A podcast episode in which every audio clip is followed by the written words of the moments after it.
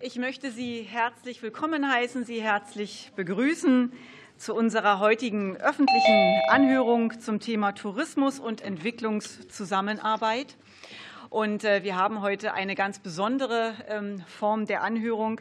Wir haben heute nämlich auch ähm, Gäste aus unserem Nachbarausschuss für wirtschaftliche Entwicklung und Zusammenarbeit ähm, hier zu Gast. Also nicht nur die, die, Mitglieder des Ausschusses für Tourismus sind heute hier, sondern tatsächlich auch Vertreterinnen und Vertreter aus dem Ausschuss für wirtschaftliche Zusammenarbeit und Entwicklung. Ich möchte eingangs ein paar organisatorische Hinweise geben.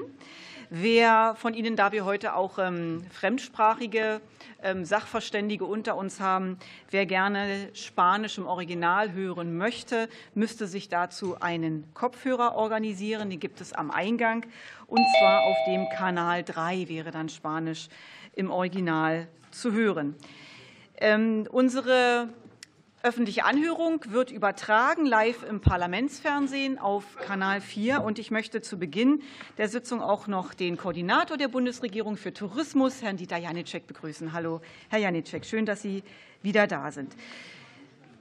Die Kolleginnen und Kollegen haben sich in der Obleuterunde ähm, auf folgendes Vorgehen für die heutige öffentliche Anhörung verständigt. Wir führen zunächst zwei Fragerunden durch. Jede Fraktion dieses Hauses hat die Gelegenheit, in dieser Fragerunde jeweils zwei Fragen an die Sachverständigen zu richten. Diese zwei Fragen müssen innerhalb von zwei Minuten gestellt sein. Unsere Sachverständigen haben daraufhin die Möglichkeit, je Frage mit drei Minuten zu antworten. Wenn also ein Sachverständiger zwei Fragen gestellt bekommt, dann darf er dafür sechs Minuten als Antwortzeit in Anspruch nehmen. Ansonsten, wenn es eine Frage ist, dann entsprechend drei Minuten. Und wenn wir nach diesen zwei Fragerunden immer noch Fragen haben, dann lasse ich an diesem Tag ausnahmsweise auch mal eine dritte Fragerunde zu. Ich gucke Sie dann alle herzlich und freundlich an, so wie ich das immer tue. Und Sie geben mir das Signal, ob es Ihrerseits aus den Fraktionen noch weiteren Fragebedarf gibt. Ich möchte allerdings daran erinnern, liebe Kolleginnen und Kollegen, sollten wir die dritte Fragerunde mit derselben Zeit wie die ersten beiden füllen, dann sind wir hier um kurz vor halb sechs raus, aber auch nur mit der öffentlichen Anhörung und erinnere daran, dass wir dann nämlich tatsächlich noch eine reguläre Ausschusssitzung durchzuführen haben, die auch zeitlich bewältigt werden soll. Also Sie sind alle daran gehalten, sich äh, kurz zu halten. Ähm, und dass das hier alles in einem guten zeitlichen Rahmen über die Bühne geht. Ich begrüße ganz herzlich zu unserer heutigen öffentlichen Anhörung unsere Sachverständigen. Das ist zum einen Volker Adams, das ist der Vertreter der Verbände im Branchendialog Tourismus für nachhaltige Entwicklung. Hallo, Herr Adams. Ich begrüße digital zugeschaltet aus der großen Ferne, aus Peru, Juan Victor Bejar vom Centro Bartolomé de las Casas in Peru. Ich begrüße Thomas Ellerbeck, Vorstandsvorsitzender der TUI Care Foundation. Hallo, Herr Ellerbeck. Ich begrüße Axel Klapphake, Abteilungsleiter Wirtschaft, Soziales und Digitalisierung von der Gesellschaft für internationale Zusammenarbeit GIZ. Ich begrüße Antje Mohnhausen, Leiterin der Arbeitsstelle Tourism Watch, Referentin für Tourismus und Entwicklung bei Brot für die Welt. Ich grüße Sie. Hallo. Und last but not least Petra Thomas, Geschäftsführerin vom Forum Anders Reisen. Schön, dass Sie da sind. So, wir starten mit unserer Fragerunde und das Wort hat Frau Yüksel von der SPD-Fraktion. Bitte sehr. So, Herzlichen Dank, Frau Vorsitzende. Herzlich willkommen, meine Damen und Herren. Auch vielen Dank im Vorfeld für die Zusendung der Unterlagen. Ich würde gerne zwei Fragen stellen. Die erste Frage geht an Sie, Frau Monshausen. Und zwar äh, beschreiben Sie in Ihrer Stellungnahme die Notwendigkeit, des Tourismus, den Tourismus weiter zu transformieren, hin zu einem ressourcenschonenden, wohlstandsfördernden und resilienten Tourismus, der krisengewachsen ist. Konkret schlagen Sie vor, dass Förderprogramme von rein touristischen Wachstumsindikatoren anderen Indikatoren den Vorrang geben sollte, solchen nämlich den Wohlstand auch auf ökologischer und sozialer Ebene messen. Deswegen äh, vor diesem Hintergrund meine Frage, wie beurteilen Sie den Status quo sowohl mit Blick auf die deutsche Entwicklungspolitik als auch mit Blick auf die Bemühungen des deutschen der deutschen Tourismusunternehmen? Und wie krisenfest sind Tourismusdestinationen im globalen Süden dabei grundsätzlich? Und meine zweite Frage geht an Sie, Herr Axel Klapphake. Sie schreiben in Ihrer Stellungnahme, dass sich junge Menschen neue Fähigkeiten und Kompetenzen aneignen müssen, um Zugang zu lokalen Arbeitsmärkten zu erhalten. Äh, da würde ich gerne wissen, wie steht es heute um die lokale Verankerung und die lokale Wertschöpfung in den touristischen Destinationen des globalen Südens? Was tun Unternehmen vor Ort, um Menschen aus der Destination Auszubildung bzw. lokale Wertschöpfungsketten zu integrieren? Und welche Rolle spielt dabei die erwähnte Lernplattform atingi.org? Ganz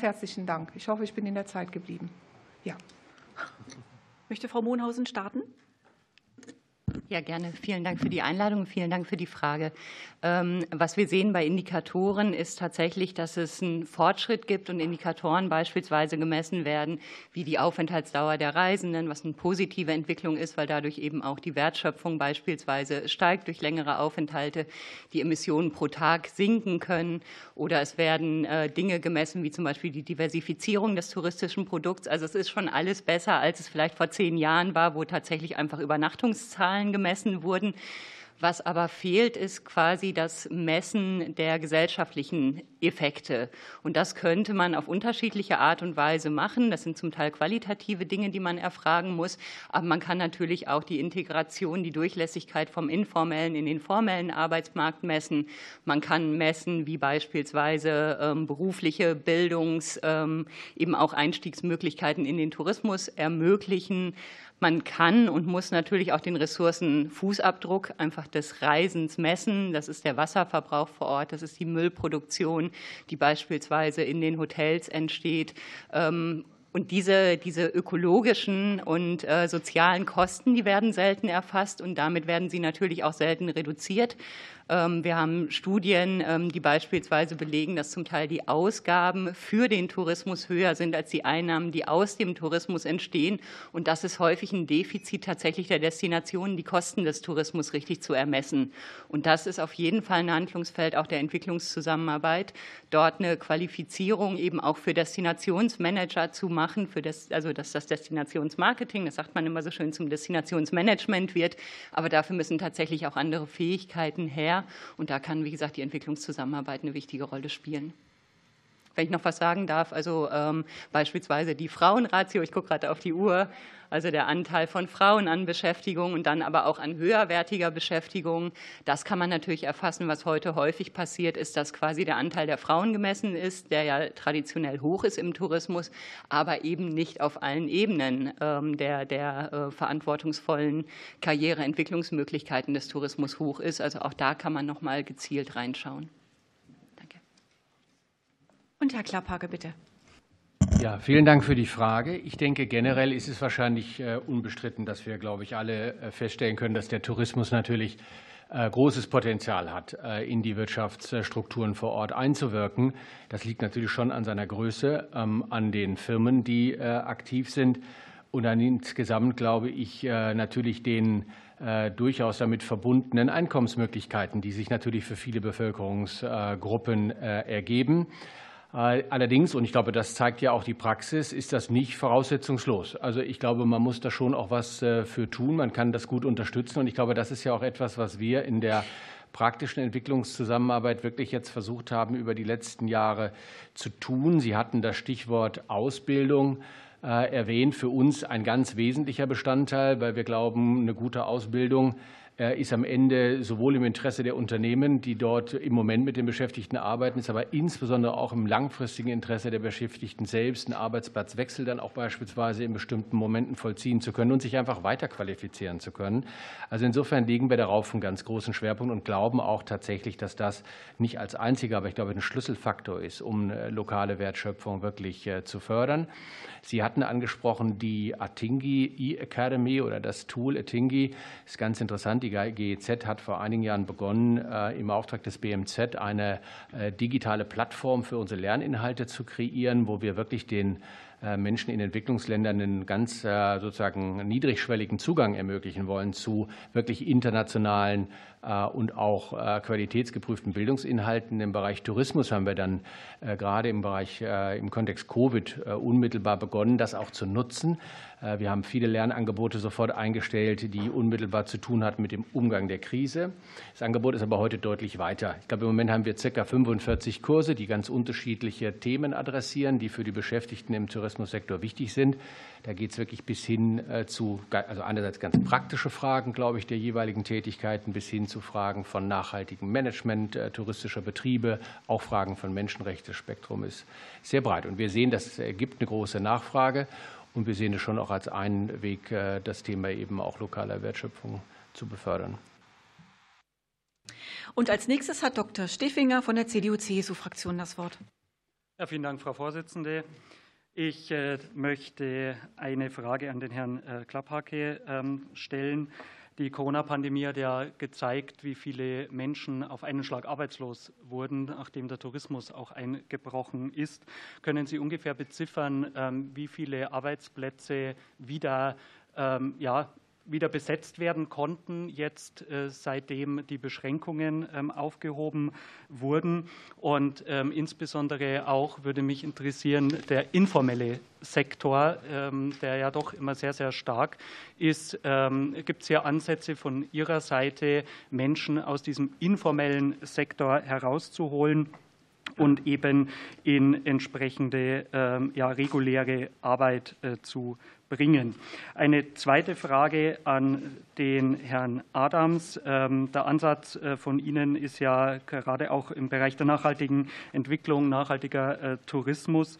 Ähm, hier Lösungen zu entwickeln, die auch einen positiven Beitrag für die Agenda 2030 leisten.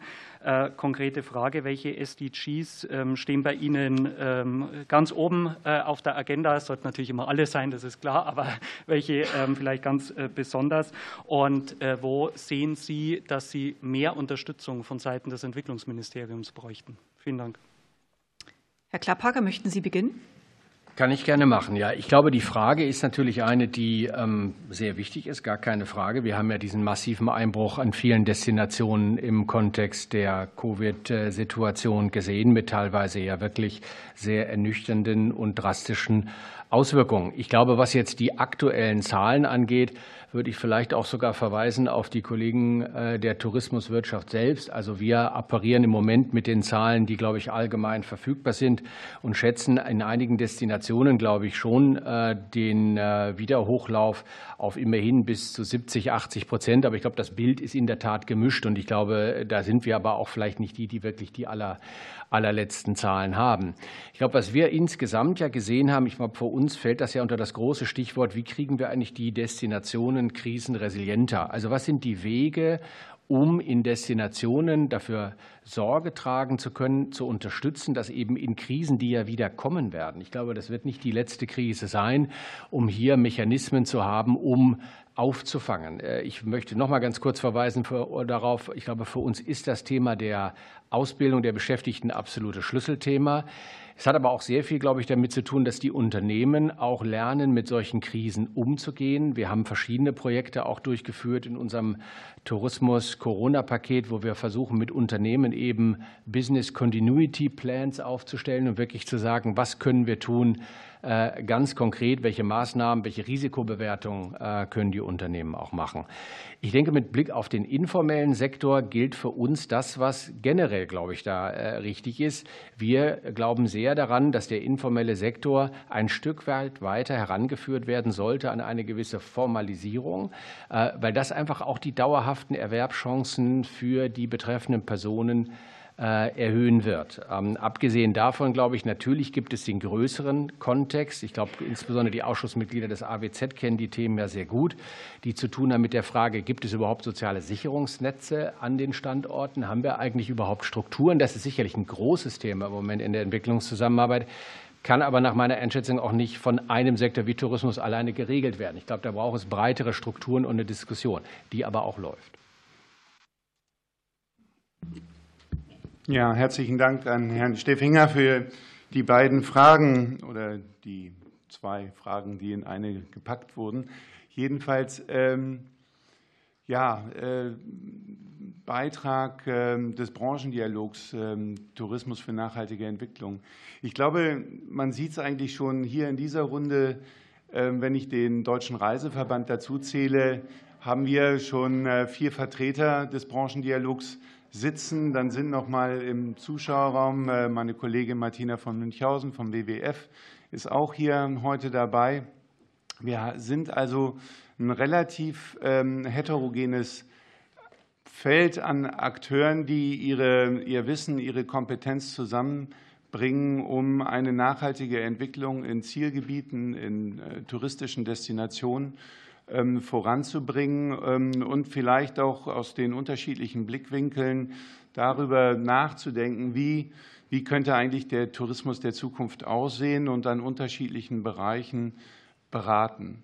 Beraten sicherlich nicht nur intern, sondern Ziel ist es eben auch, die, das Wissen, die Kompetenz nach außen zu bringen, in die Zielgebiete selber. Also wenn wir mit, ähm, mit Destinationen sprechen, geht es häufig darum, was können wir tun, damit die Destination resilienter wird, was können wir tun, damit ähm, ähm, die Folgeprobleme, die im Zusammenhang von Tourismus entstehen können, minimiert werden, aber auch das Potenzial maximal gehoben werden kann. Ähm, also das ist etwas, was den Branchendialog ausmacht. Wir sehen natürlich und äh, wir, wir haben die, die, die gemeinsame Zielsetzung, natürlich den, den Nutzen ähm, des Tourismus in den stärker beleuchtet zu sehen. Wir, wir, Sie hatten die SDGs angesprochen. Also wir, wir stellen fest, dass der Tourismus nahezu alle 17 Felder ähm, berührt. Ähm, einige werden explizit genannt. Nachhaltiger Konsum, menschenwürdige Arbeit und Wirtschaftswachstum, Leben unter Wasser. Aber wenn, man, wenn man sich das genauer anguckt, überall finden sich finden sich Punkte, wo der Tourismus positiv wirken kann, wenn man ihn dann auch richtig ähm, spielt und entwickelt. Ähm, Forderungen an das BMZ. Wir sind, wir sind sehr froh, dass äh, das BMZ 2016 die Initiative gemeinsam mit ähm, äh, dem, dem BTW entwickelt hat, da die, die, das Potenzial des Tourismus zu fördern. Ähm, wir glauben, dass wir jetzt eher daran arbeiten müssen, äh, den Branchendialog noch mal ein bisschen in, in die Breite zu tragen und das Know-how und die Kompetenz insbesondere auch dem Parlament zur Verfügung zu stellen. Das wäre der große Wunsch, der aus der Runde hier an Sie herangetragen wird. Danke. Vielen Dank. Und die nächste fragestellende Fraktion sind Bündnis 90 Die Grüne und Frau Otte hat das Wort. Ja, vielen Dank. Ich hätte eine Frage an, an Herrn BH. Ähm, Sie arbeiten äh, in einer Region ähm, für Ihre Region daran, ähm, eine Region, die besonders vom Klimawandel betroffen ist und die zusätzlich eben noch damit zu kämpfen hat, dass sie eine Tourismusindustrie hat, die einen enorm hohen Wasserverbrauch hat, daran äh, Konkurrenzsituationen zwischen Tourismus und einer resilienten Aufstellung ihrer Region in Einklang zu bringen. Und ähm, ich möchte gerne Sie fragen, was lässt sich denn aus der Wasserproblematik rund um Cusco gegebenenfalls auch für andere Regionen lernen? Insbesondere, welche politischen Maßnahmen sollten frühzeitig ergriffen werden, um einen nachhaltigen Tourismus im Einklang mit der lokalen Bevölkerung und den natürlichen Ressourcen von Beginn an zu fördern und sich entsprechend aufzustellen? Herr BH, bitte sehr, Sie haben das Wort. Abra. Ja, vielen herzlichen Dank. Ich möchte auch äh, alle sehr herzlich grüßen. Äh, ich möchte Ihnen sehr herzlich dafür danken, dass ich hier sein darf in diesem Raum. Ich glaube, dass das äh, Wichtigste, die wichtigsten Lessons, Learns, äh, die wir aus dieser Bevölkerungswachstum, insbesondere der Wachstum der Agglomeration von äh, Cusco ziehen können. Ähm, das heißt, wir hatten äh, schon äh, vor der Pandemie drei Millionen Touristen. Dass die, äh, seit der Pandemie ist das auf null gesunken und äh, der äh, Wiederaufstieg äh, beträgt keine 70 Prozent. Nun, die Lessons learned, was jetzt natürlich die Raumordnung, die Raumplanung anbelangt, dieser Region, äh, basiert nicht nur auf, äh, die, auf das Ballungszentrum, sondern auch auf die Siedlungen in dem ländlichen Raum äh, in dieser Region. Insbesondere äh, hier äh, gibt es äh, diese Überbenutzung der Wasserquellen und äh, wie die Stadt Cusco mit Wasser versorgt wird. Das heißt, in Anbetracht äh, dieses Themas und dem Klimawandel, außerdem der Bau eines Flughafens äh, genau an der Wasserquelle, verlangt von uns, dass wir tatsächlich die Raumplanung neu denken auf der Grundlage der Wasserressourcen, denn das äh, orientiert ja die Entwicklungsachse äh, des touristischen Sektors. Das wäre mein Beitrag. Vielen Dank, Herr BH. Und das Wort hat jetzt die FDP-Fraktion und die Frage stellt Nico Tippelt. Ja, vielen Dank, Frau Vorsitzende. Vielen Dank auch an die Sachverständigen für ihre Expertise. Äh, meine erste Frage an Volker Adams.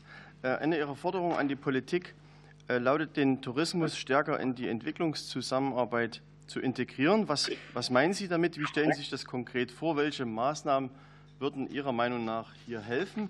Und die zweite Frage an die Frau Petra Thomas vom Forum Anders Reisen. Ähm, Sie stellen die Bedeutung einer dauerhaften Zusammenarbeit mit den Partnerländern und den Akteuren vor Ort einer reinen Projektlogik gegenüber. Können Sie das bitte konkretisieren? Adams, bitte sehr. Ja, ganz herzlichen Dank, Herr Zippelt. Also ich glaube, mittlerweile ist unumstritten, dass der Tourismus tatsächlich einen großen Beitrag ähm, dazu leistet, Schwellen- und Entwicklungsländer zu stabilisieren, ähm, nach vorne zu bringen. Ich glaube, die Frage geht eher in die Richtung, wie können wir das machen, ähm, dass es den äh, Entwicklungs- und Schwellenländern am meisten bringt, damit es, damit die, die Folgen für ähm, Mensch und Umwelt ähm, maximal positiv sind. Und in dem Zusammenhang, glaube ich, macht es, macht es großen Sinn, dass ähm, die, die staatliche Entwicklungszusammenarbeit mit den Akteuren der Privatwirtschaft, der NGOs und auch der Wissenschaft kooperieren, um zu gucken, welche Ansätze sind in den unterschiedlichen Destinationen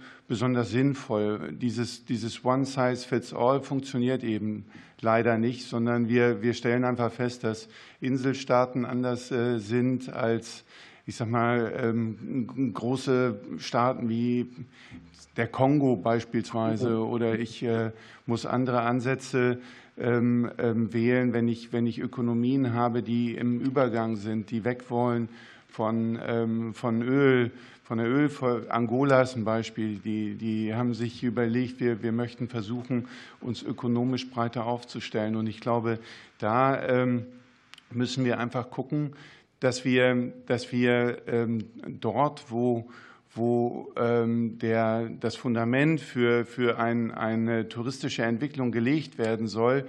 Ähm, da brauchen wir die Unterstützung des Staates.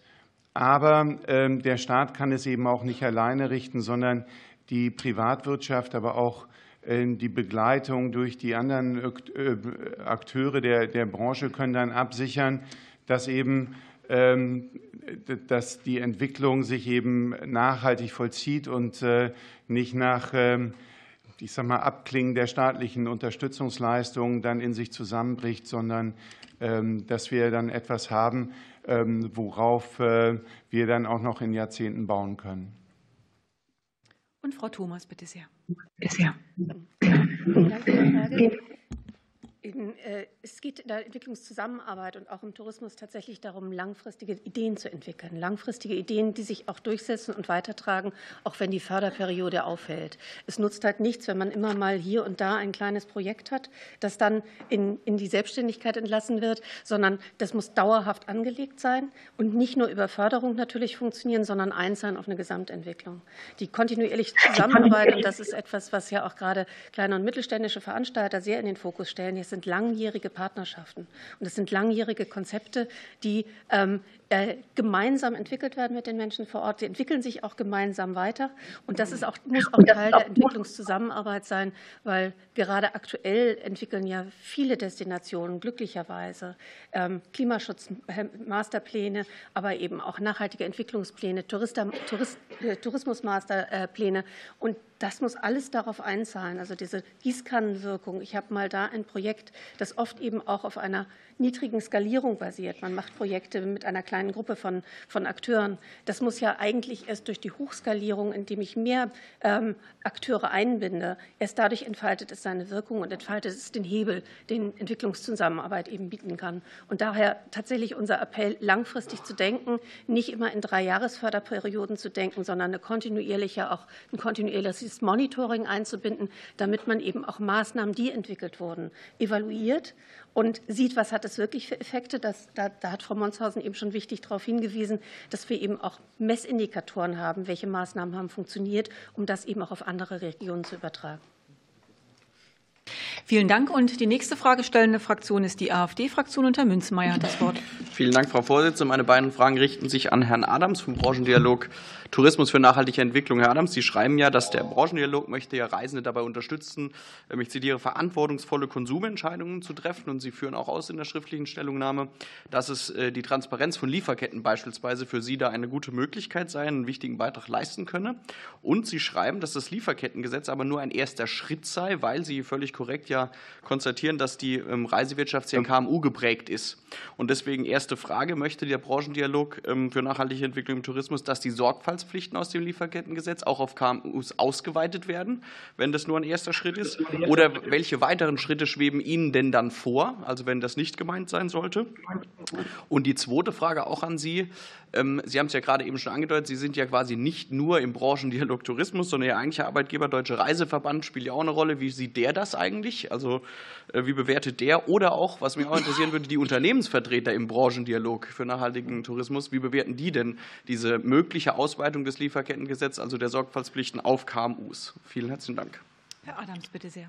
Ja, herzlichen Dank für die, für die beiden Fragen. Also uns geht es tatsächlich darum, ähm, Branchendialog, aber auch DRV, dass wir tatsächlich den, den ähm, Reisenden, dass wir den Urlaubern Transparenz an die Hand geben, damit ähm, eine stärkere Orientierung möglich ist. Das heißt nicht, dass wir zumindest als Verband ähm, nicht vorgeben wollen, welche Reise gekauft oder welche Reise nicht gekauft werden soll. Aber wir wollen schon, dass der, der Reisende oder der potenzielle Urlauber weiß, für was er sich entscheidet. Ähm, zu dem Lieferketten-Sorgfaltspflichtengesetz kann ich, kann ich äh, zumindest sagen, ähm, für uns, wir, wir, wir stellen fest, dass ähm, kleine und mittlere, mittelgroße Unternehmen tatsächlich jetzt schon in weiten Teilen durch das Lieferketten-Sorgfaltspflichtengesetz betroffen sind. Nicht direkt, aber indirekt. Und sobald sie kooperieren und zusammenarbeiten, sobald sie sich ähm, aber auch ähm, darauf gefasst machen, dass äh, das Lieferketten-Sorgfaltspflichtengesetz ähm, sukzessive ausgeweitet wird, und das wird vermutlich passieren, müssen sie dafür Vorkehrungen treffen. Und wir haben die große Sorge als Verband,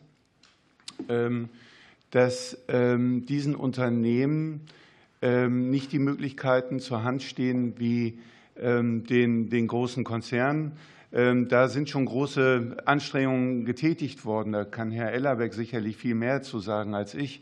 Aber da hat man sich darauf einstellen können. Die haben natürlich auch die Ressourcen und die, die Manpower, Womenpower, die dahinter steht, um genau darauf zu reagieren. Aber wenn Sie ein kleines, ähm, äh, ein kleines Unternehmen sind oder haben, ähm, das extrem viele Berührungspunkte hat, ähm, das sind ja, da ist die, die Lieferkette ja extrem komplex. Da müssen Sie sich erstmal darauf einstellen. Und in dem Zusammenhang glauben wir, dass ähm, es sinnvoll und, und vor allen Dingen sehr, sehr wichtig ist, ähm, diesen, diesen Unternehmen etwas an die Hand zu geben, um diese Herausforderung dann auch entsprechend lösen zu können. Also das Bewusstsein grundsätzlich ist ja bei den Unternehmen da. Man möchte gerne positiv in die Zielgebiete reinwirken. Ähm, die Frage ist halt, wie gehe ich mit den zusätzlichen, ich sag mal, formalisierten Anforderungen um? Äh, das ist etwas, wovor viele ähm, großen Respekt oder teilweise eben auch Angst haben, was da auf sie zukommt. Und da brauchen wir leicht verständliche ähm, Leitfäden, vielleicht aber auch ich sag mal, Module, mit denen da entsprechend vor Ort gearbeitet werden kann. Es wirkt im Übrigen auch in die andere Richtung. Wir müssen auch in die Zielgebiete gucken, dass wir die, die Incoming-Agenturen und diejenigen, die mit, mit deutschen Unternehmen zusammenarbeiten, dass die eben auch wissen, was kommt auf sie zu, wie kann ich meine, wie kann ich meine Mitarbeiter schulen, damit dann eben auch darauf reagiert werden kann. Ich hoffe, ich habe Ihre Frage einigermaßen beantworten können. Dann ist die nächste fragestellende Fraktion die Linke und Thomas Lutze hat das Wort. In der ersten Runde geht meine, meine Fragen an die äh, Kollegin Thomas von Forum Anders Reisen. Mir geht es jetzt mal um die ganze Frage der Arbeitskräfte vor Ort. Ähm, wenn man aktuell den Reisemarkt beobachtet, stellen wir ja fest, äh, äh, dass zurzeit Billigreisen es quasi de facto nicht mehr gibt. Also es wird ja, wenn ich ins Reisebüro gehe, eine Reise mit einem dreistelligen Reisepreis ist eher schon ganz selten. Also es kostet überall richtig Geld.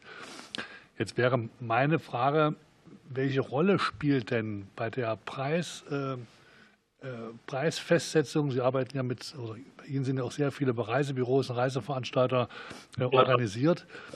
Äh, welche Rolle spielt denn das überhaupt bei der Reisepreisfestsetzung, ob vor Ort fair bezahlt wird oder nicht? Also das ist, ähm, hat früher sicherlich keine Ahnung, irgendwie anderen Faktor gehabt, aber wie meine subjektive Einschätzung ist die, zurzeit ist alles teuer. Hat unterschiedliche Gründe, aber Sie wissen, glaube ich, was ich meine. Das Zweite ist, ähm, Sie haben ja auch gewisse Auflagen, äh, um wenn ich als Reiseveranstalter bei Ihnen mitarbeiten will. Äh, welche Auflagen wären das denn genau bei der Frage, wie die äh, Arbeitskräfte vor Ort behandelt werden? Ähm, orientiert sich das dann eher an den Verhältnissen, die dort vor Ort sind, oder eher an unseren Verhältnissen, oder ist das eine Mischung aus beiden?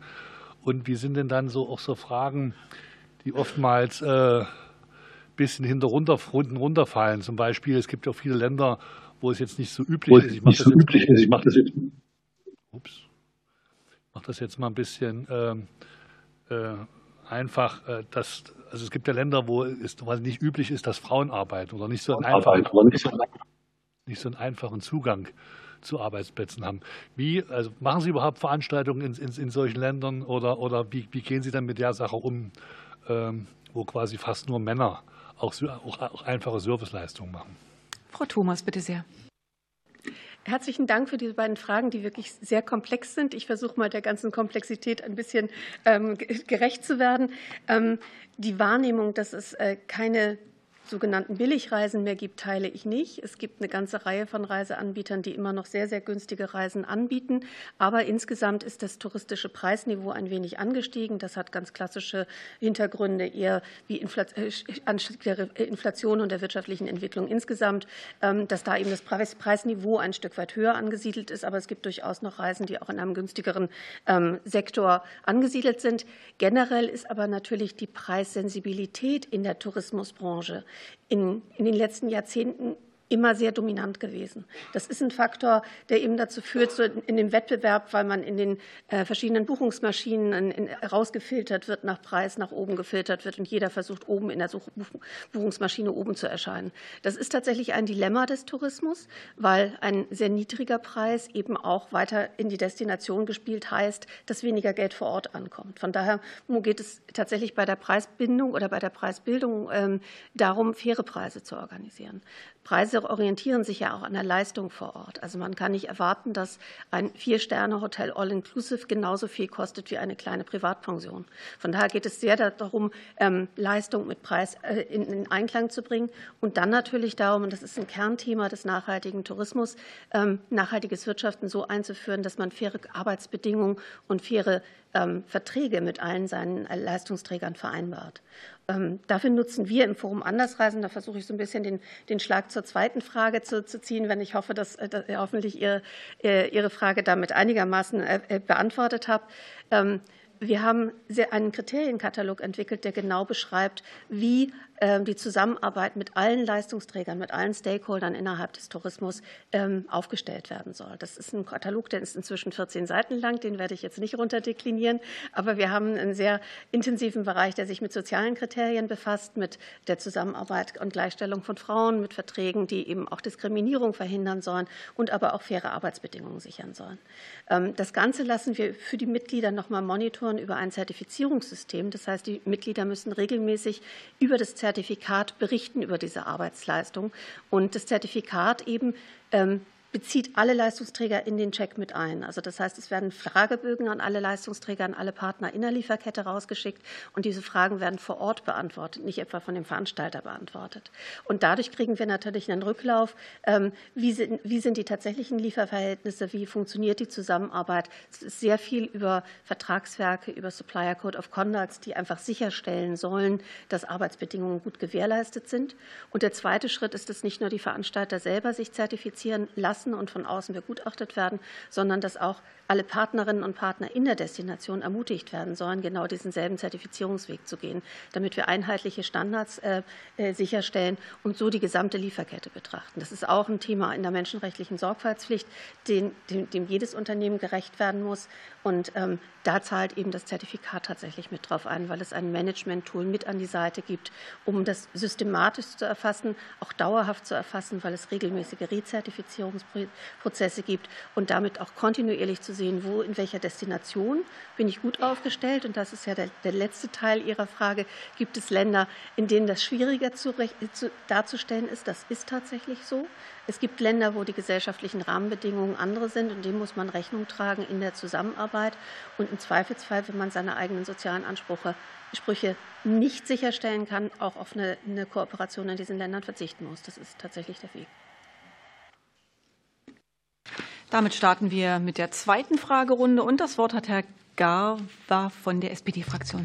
Besten Dank, Frau Vorsitzende. Auch vielen Dank, dass wir uns heute mit diesem wichtigen Thema auseinandersetzen können. Spätestens seit der Corona-Pandemie haben wir äh, gesehen, wie wichtig der Tourismus im globalen Süden ist, wenn er eben dann nicht mehr funktioniert.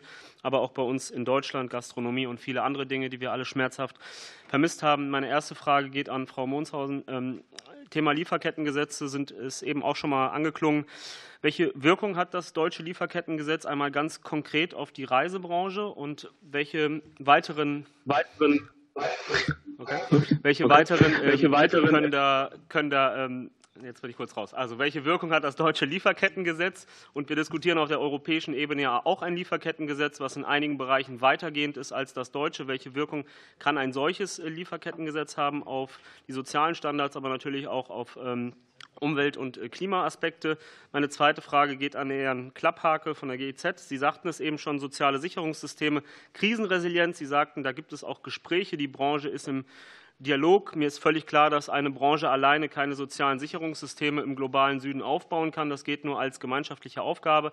Aber vielleicht könnten Sie noch etwas präzisieren, wie dieser Dialogstatus gerade ist oder vielleicht auch ein paar konkrete Punkte nennen, die da schon unternommen wurden oder vielleicht auch in der Pipeline stehen. Vielen lieben Dank. Frau Monshausen, bitte. Ja, vielen Dank für die Frage. Ähm, das Lieferkettengesetz ist tatsächlich ein Meilenstein, was die unternehmerische Verantwortung gerade in globalen Lieferketten angeht. Und das ist ja das, womit wir es im Tourismus häufig zu tun haben. Ähm, gleichzeitig teile ich die Einschätzung leider nicht, dass das Lieferkettengesetz intensiv in, die, Branche runter, in die Branche runter diffundiert. Ähm, jetzt habe ich mein Wort verloren eben weil ein Reise, ein kleiner mittelständischer Reiseveranstalter üblicherweise nicht in der Lieferkette eines anderen Reiseveranstalters drin ist. Und das ist tatsächlich im Tourismus anders als in anderen Sektoren, wo man beispielsweise in der Zuliefererindustrie natürlich ähm, diese, diese ja, Sicker-Effekte im positiven Sinne ähm, wahrnehmen kann. Von daher müssen wir den Tourismus da tatsächlich noch mal anders betrachten. Und ich äh, sehe schon, ich bin ja auch Vorsitzende vom Roundtable Human Rights in Tourism, was eine Multi-Stakeholder-Initiative ist, dass wir gerade in, bei den kleinen KMUs quasi ähm, wirklich auch sehen, dass die, die nachhaltig wirtschaften, keine Angst vor einem Lieferkettengesetz haben. Die haben keine Angst davor, dass das, was sie freiwillig machen, gesetzlich auch eingefordert wird. Ähm, und daran kann man natürlich anknüpfen. Gleichzeitig liefern natürlich Instrumentarien, die im Lieferkettengesetz vorgesehen werden, auch eine Qualität fürs Produkt. Also in dem Moment, wo ich mit meinen Dienstleistern ins Gespräch komme über die Arbeitsrechte beispielsweise, über die Beteiligung an betrieblichen Entscheidungsfindungen etc., verbessert sich mein Produkt. Und wenn sich mein Produkt verbessert, verbessert, kann ich einen höheren Preis. Ich glaube, das muss ich hier nicht erklären.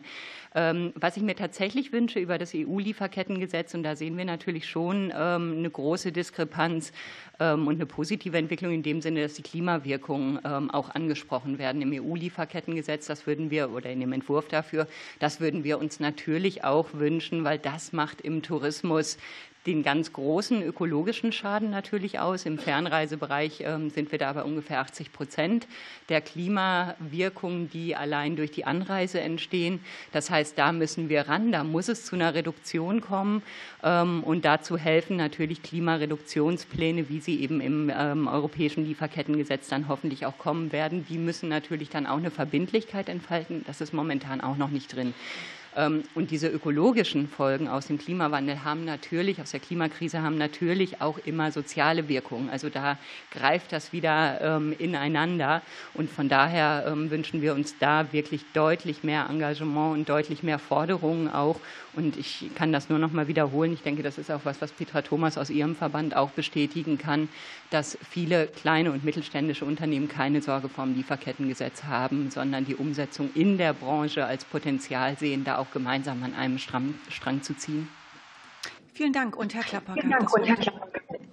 Ja, vielen Dank äh, für die Frage. Also ich denke erstmal, wenn man sich anschaut, was macht die praktische Entwicklungszusammenarbeit, ich glaube, es gibt ganz äh, interessante und ermutigende Projekte, die schon in dieser Richtung ähm, aufgesetzt worden sind. Ähm, es gibt beispielsweise auch eine Kooperation mit äh, der ILO an verschiedenen Destinationen, um dann in Dialogen wirklich zwischen den Gewerkschaften, den Arbeitgeberverbänden und vielen lokalen äh, Playern tatsächlich die Bedingungen äh, für einen besseren Umgang eben mit dieser Volatilität äh, der, der Reisebranche wirklich auszuloten, konkrete Maßnahmen auch zu vereinbaren. Ähm, und diese Maßnahmen, wenn man sich das dann anschaut, die zielen natürlich sehr stark darauf ab, äh, alternative Einkommensmöglichkeiten äh, zu schaffen. Sie zielen sehr stark darauf ab, auch die ähm, Kapazitäten des Kleingewerblichen, sozusagen das Entrepreneurhafte sozusagen zu mobilisieren. Ich weiß auch, die TUI Care Foundation hat ja auch äh, da sehr viel gemacht im Kontext von Corona. Also ich glaube, das ist sicherlich eine vielversprechende ähm, Linie. Ähm, ich glaube auch, wenn man sich anschaut, dass wir sicherlich noch mal reingucken müssen. Ich fand es auch sehr interessant, gerade die Diskussion, geht es eigentlich um kurzfristige Projekte oder geht es um langfristige Wirkung? Ich würde auch aus Sicht der praktischen Entwicklungszusammenarbeit immer für eine langfristige Perspektive werben. Und ich glaube, auch hier muss man gucken, was kann die Entwicklungszusammenarbeit möglicherweise auch in der Beratung der Rahmenbedingungen vor Ort auch mit beitragen, mittel- und langfristig. Ich glaube, das ist eine Perspektive, die ist vielleicht auch im Tourismus in der EZ ein bisschen unterbeleuchtet. Es gibt ja Länder, die beispielsweise ganz interessante Abgabensysteme entwickeln entwickelt haben, um eben auch äh, die äh, sozusagen ökonomischen Gewinne, die ja teilweise sehr gut auch erzielt werden in bestimmten Destinationen, etwas breiter auszustreichen, auch damit eben auch von staatlicher Seite Sicherungssysteme einführen zu können und überhaupt dafür sorgen zu können, dass eben rund um diese Destination irgendwie auch eine dauerhafte wirtschaftliche Entwicklung möglich ist. Und ich glaube, diese Perspektive äh, würde ich gerne eben entsprechend noch reinbringen. Ansonsten glaube ich auch, was ich eingangs gesagt habe, auch das ist ein Bereich, die Frage, wie können wir die individuelle Sicherheit erhöhen. Wir haben, glaube ich, wirklich in vielen Destinationen keine klassischen wie in Deutschland Kurzarbeitergeld oder was anderes, wo ich dann direkt weiß, da kriege ich sozusagen weiter mein Geld in die Tasche. Aber ich glaube, über diese Ausbildungsansätze, die wir versucht haben zu entwickeln, kommen wir da schon ein ganzes Stück weiter verglichen mit der Situation im Moment. Danke. Und als nächstes hat Heike Bremer von der CDU-CSU-Fraktion das Wort. Vielen Dank, Frau Vorsitzende. Uns als CDU-CSU ist natürlich die Entwicklungszusammenarbeit sehr wichtig. Wir hatten ja auch in den letzten Jahren immer den zuständigen Minister hier bei uns im Ausschuss, der ja auch über die Arbeit berichtet hat. Wir haben ja heute schon in der Anhörung das ein oder andere gehört zum Branchendialog und auch ähm, über die Fördermöglichkeiten und die Unterstützungen. Ich habe zwei Fragen. Eine Frage geht an Herrn ähm, Adams und eine Frage an Herrn Ellerbeck. Und äh, zwar haben wir ja gehört, nicht nur kurzfristig, sondern langfristig, aber nicht nur Finanzierung allein. Äh, wie können wir aus Ihrer Sicht, Herr Adams, die positiven Auswirkungen des Tourismus in den Entwicklungs- und Schwellenländern noch weiter stärken? Und meine Frage an Herrn Ellerbeck. Wie kann Deutschland etwa im Wege der Regierungsberatung konkret für touristisch aufstrebende Länder Anregungen geben und Vorbild sein? Und wie kann das positive Potenzial des Tourismus, was wir ja durchaus haben, für die allgemeine wirtschaftliche und soziale Entwicklung im In- und Ausland verbessert werden? Vielen Dank. Ja, ganz herzlichen Dank. Ähm, das ist tatsächlich eine der, der größeren Fragen, mit denen sich der Branchendialog, aber auch mein Verband, der Deutsche Reiseverband, auseinandersetzt. Was, was können wir denn tun, um, um Positives aus dem Tourismus zu generieren, gerade in den, in, den, in den Zielgebieten? Ich glaube, es kommt darauf an, sich erstmal mit den zuständigen Stakeholdern an einen Tisch zu setzen und über ähm, Fragen Zusammenarbeit zwischen Ziel- und Quellmärkten zu reden, darüber zu reden, wie sich der Tourismus in den letzten Jahren äh, gewandelt hat und welche Ansätze anderweitig schon großen Erfolg gezeitigt haben. Und in dem Zusammenhang, glaube ich, kann man viel tun mit einem relativ geringen Ressourceneinsatz. Ich glaube auch, dass das sinnvoll wäre, ähm, diese, diese Gespräche zu führen, bevor ähm, in äh, Infrastruktur investiert wird. Wir sehen das an unterschiedlicher Stelle. Da werden dann Hotelkomplexe an den Strand geknallt, obwohl das ähm, der Tourist, der Urlauber der Zukunft wahrscheinlich gar nicht so in Anspruch nehmen will. Und genau in dem Zusammenhang würde ich mir wünschen, wir als DRV tun das schon, eben ähm, Regierungen in Zielgebieten zu beraten. Ich würde mir wünschen, dass das auch in der staatlichen Entwicklungszusammenarbeit stärker noch geschieht, ähm, um eben genau ähm, die, die richtige Bahn für den Tourismus der Zukunft einzuschlagen. Und ich glaube, dass mit dem Branchendialog die staatliche EZ ein relativ gutes Instrument an der Hand hat, diese unterschiedlichen Perspektiven der unterschiedlichen Organisationen zusammenzubringen. Ähm, ich glaube, der, die Mitglieder des Branchendialogs wären sehr gerne dazu bereit, hier auch tätig zu werden, hier zu unterstützen, weil das sicherlich auf all unser Konto einzahlt. Dankeschön. Und Herr Ellerbeck, bitte.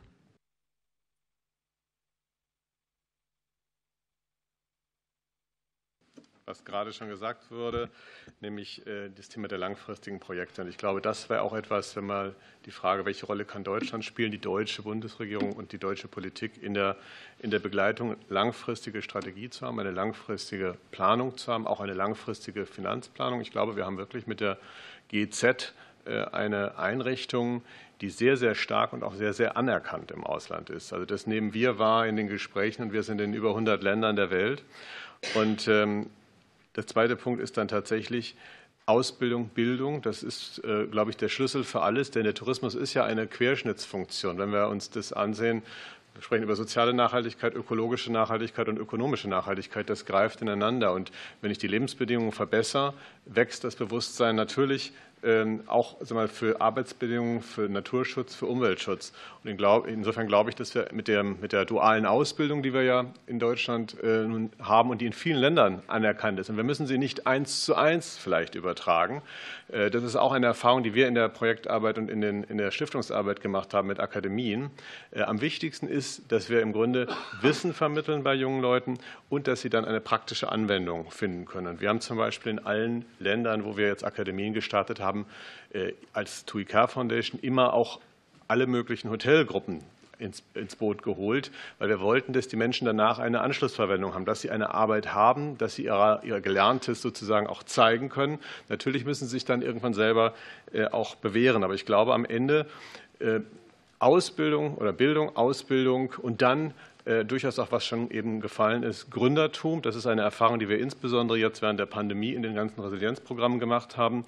Die Gründung von kleinen und mittleren Unternehmen, das ist ja eigentlich das Großartige im Tourismus, weil das so eine, eine sag mal, wenig groß organisierte äh, ähm, Industrie ist, dass man eben viele, viele kleine Unternehmerinnen und Unternehmer hat und das zu stärken. Und das konnten wir übrigens auch feststellen, dass die Unternehmen, die von Frauen gegründet wurden, äh, nachhaltiger gegründet waren und sie waren langfristig erfolgreich. Also insofern hat man da, glaube ich, zwei, zwei ganz große Themen, äh, die man stärken sollte. Und wenn wir die wirtschaftliche Substanz stärken, stärken wir uns am Ende auch die, die Arbeitsbedingungen in den Ländern, wir stärken das Bewusstsein dafür und wir stärken am Ende natürlich auch die Bereitschaft, ähm, für eine intakte Umwelt ähm, zu sorgen in diesen Ländern. Und insofern die GEZ stärken wäre für mich ein äh, sehr, sehr wichtiger Punkt. Aber überhaupt die deutsche Entwicklungszusammenarbeit hat aus meinen Gesprächen äh, mit den Regierungen im Ausland äh, einen enorm hohen Stellenwert. Ja, vielen Dank. Und als nächstes stellt Frau Düring das Wort von Bündnis 90 Die Grünen. Ja, vielen Dank ähm, auch für die Einladung, hier als Gast dabei zu sein vom Ausschuss für wirtschaftliche Zusammenarbeit und Entwicklung. Ehrlich gesagt, ähm, finde ich, klingt Tourismusprojekte gerade in der Entwicklungszusammenarbeit auf dem Papier immer sehr, sehr gut. Die KfW fördert das ja auch extrem, die Frage von nachhaltigem Tourismus. Und ich glaube, wir müssen uns aber auch ehrlich machen damit, dass eben nicht immer alles ganz rosig ist und dass solche Projekte, gerade auch in der Tourismusförderung, manchmal extrem negative Auswirkungen für lokale Gemeinschaften und lokale Strukturen haben. Und ich glaube, das gehört eben auch der Ehrlichkeit halber hier in diesem Raum einmal kommuniziert. Deswegen ähm, würde ich die erste Frage an Herrn Bacher richten. Zum Beispiel ähm, in der Region Cusco soll ein Flughafen gebaut werden, um die Region Machu Picchu noch weiter auszudehnen. Es gibt Unterschriftenlisten mit mehreren, ich glaube, Zehntausenden von Unterschriften von Menschen vor Ort, die beispielsweise dieses Flughafenprojekt kritisch sehen. Ähm, der Flughafen soll meines Kenntnisstandes nun trotzdem gebaut werden. Ich finde, das ist ein Beispiel dafür, wo eben am Schluss Tourismus versus vielleicht auch lokaler Wille steht. Deswegen die Frage, was sind aus Ihrer Meinung nach, Herr Bacher, wichtige Punkte, um zu garantieren, dass Tourismus eben nicht lokale Strukturen und Gemeinschaften zerstört und eben nicht weitere Abhängigkeiten schafft, sondern das Gegenteil davon tut. Und die zweite Frage geht an Antje Monshausen. Wir reden hier ganz viel über Tourismus in den sogenannten Ländern des globalen Südens. Ich frage mich aber, gibt es nicht auch eine andere Perspektive dazu? Wie können denn wir auch den Tourismus, der vielleicht aus den Ländern des globalen Südens hier nach Deutschland und Europa kommen wollen, unterstützen. Ich denke da an Dinge wie Visaliberalisierung. Ähm, wäre das eine Art und Weise oder welche anderen Ideen haben Sie, um auch Deutschland in dem Fall vielleicht attraktiver zu machen für Touristinnen aus dem globalen Süden? Danke. Herr BH, Sie haben das Wort. Bitte schön. Tiene la palabra. Ja, vielen herzlichen Dank für Ihre Frage. Ja, ganz genau. Damit stimme ich total überein. Ich glaube, dass das wichtigste Thema in Cusco ist nämlich das Thema der Verteilung, nämlich äh, die Gewinne der äh, Tourismusindustrie gründen sich natürlich insbesondere auf die internationalen Tourismusagenturen, auf die Reiseagenturen, äh, natürlich auch die Airlines und so weiter. Ähm, aber ich glaube, was die lokalen Wertschöpfungen äh, äh, anbelangt, die sind extrem gering. Und äh, dieses äh, Thema des Gewinns des Tourismus, äh, das müsste natürlich besser verteilt sein, insbesondere äh, unter jenen, die den Tourismus äh, hier eigentlich darstellen, nämlich die Einwohner vor Ort, die zum Beispiel auch die dafür da sind, dass sie die Landschaft schützen und dieses ganze kulturelle Erbe und das traditionelle Erbe, dass denen der Tourismus auch zugutekommt, nicht nur die Auswirkungen von Machu Picchu, was ja dem Amazonasgebiet angehört, sondern insbesondere durch diese Auswirkungen auf die Ressourcen, die wichtig sind, um den Tourismus überhaupt dort zu haben. Das heißt, ich habe jetzt äh, auch bei verschiedenen Einlassungen auch gehört, dass man die Kapazitäten stärken soll. Äh, häufig äh, erfüllt es gar nicht den ursprünglichen Zweck. Ich glaube, das wichtigste Ziel ist ja über äh, das Wasserthema hinaus, was ja entsprechend auch äh, Wasserabfälle äh, anbelangt, also das ganze Thema der Gesellschaft und der Umwelt äh, und alles, was die Auswirkungen des äh, Klimawandels anbelangt und natürlich auch der ungleiche Zugang zur äh, Verteilung der touristischen Ressourcen. Das alles äh, kann natürlich zunichte gemacht werden, aber man muss entsprechend die Verteilung deswegen besser managen. Die Auswirkung des äh, Flughafens wird nicht nur eine Auswirkung haben auf äh, den eingehenden Tourismus, sondern es wird auch die Landschaft entsprechend beeinflussen. Wir haben ja in den Anden äh, zum Beispiel auch noch andere Reserven, wie zum Beispiel die Gletscher, die Andenkordillere. Das heißt, wir dürfen nicht nur an Peru denken als Andenregion, sondern es ist ja auch ein Teil des Amazonas und sie wird natürlich sehr stark betroffen werden, wenn zum Beispiel die Gletscher schmelzen und wenn der Klimawandel weiter fortschreitet. Und das ist natürlich unerlässlich, denn äh, im Jahr 2022 haben wir ja eine sehr große Dürre in der Region und das bedeutet natürlich natürlich auch, dass wenn noch mehr Wasser äh, verlangt wird, weil eben der Flughafen gebaut wird und weil mehr Tourismen, Touristen äh, ins Land kommen, dann hat es natürlich auch negative Auswirkungen äh, auf das Land, auf das Land selbst, die Böden. Denn äh, es ist natürlich eine kleine Stadt, aber es wächst ja dann, es wächst allmählich immer weiter. Im Grunde genommen haben wir bereits schon jetzt eine Überbevölkerung äh, der Stadt äh, Cusco. Deswegen müssen wir an eine Umverteilung auch der archäologischen Stätten denken. Nicht nur Machu Picchu kann besucht werden, sondern es gibt auch andere touristische Entwicklungsmöglichkeiten. Man muss also diese, äh, die Kultur, die Landschaft, ausnutzen, unsere anderen äh, Ressourcen, andere archäologische Zentren.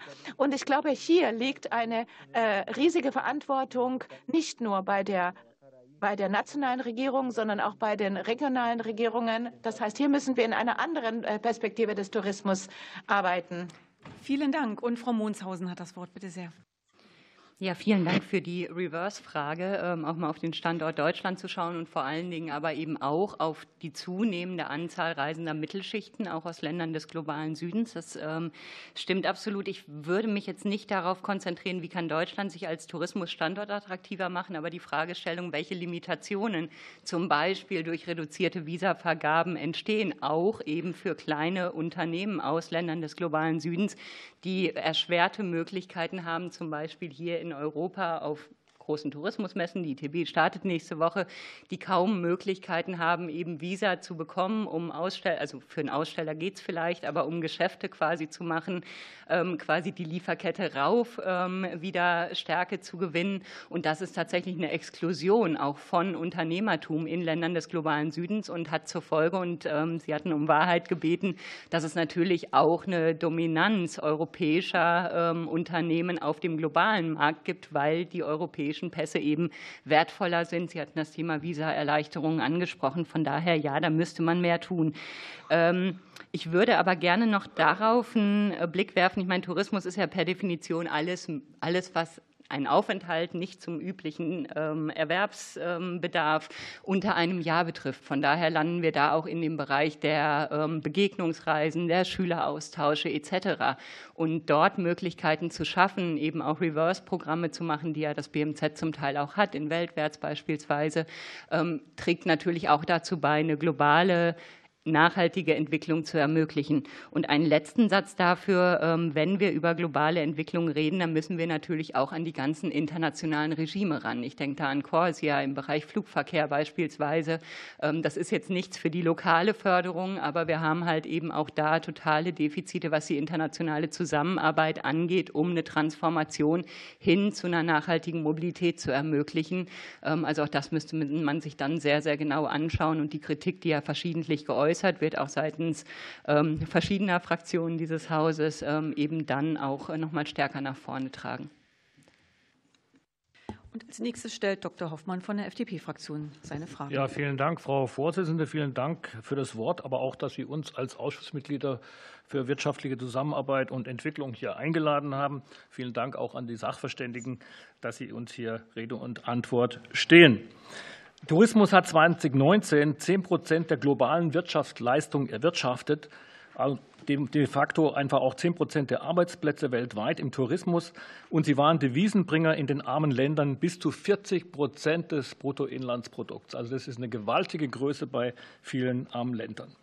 Und wenn wir auf Entwicklung schauen, müssen wir auch unsere eigene Entwicklung ein bisschen immer anschauen, rückwärts schauen. wenn wir an die Tourismusentwicklung in Europa denken, spanische Strände, ich glaube, ich brauche gar nicht weiter ausführen, was damit gemeint ist, oder italienische Riviera, da gab es natürlich auch den einen oder anderen Fehler. Aber insgesamt war es eine super positive Wirkung, wirtschaftlich, aber nicht nur wirtschaftlich, auch für die Völkerverständigung, für den Frieden in Europa. Und dieser Austausch der Kulturen ist ein wichtiges ähm, Produkt oder Nebenprodukt des Tourismus, wenn Sie so wollen. Ich habe zwei Fragen.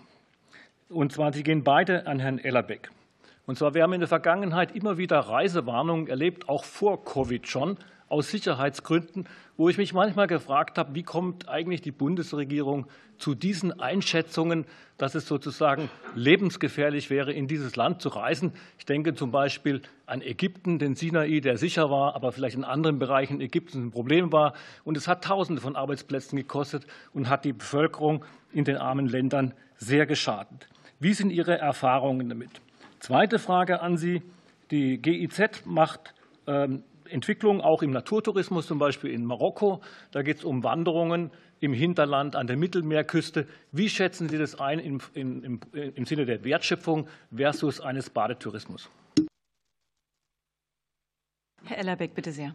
Vielen Dank, Frau Vorsitzende, meine Damen und Herren. Also die Reisewarnung oder die Zusammenarbeit mit dem Auswärtigen Amt in Summe, muss ich sagen, ist sehr gut. Und ich glaube, da ist auch eine enge Abstimmung zwischen den Reiseunternehmen. Herr Adams, Sie sind da näher dran im Tagesgeschäft.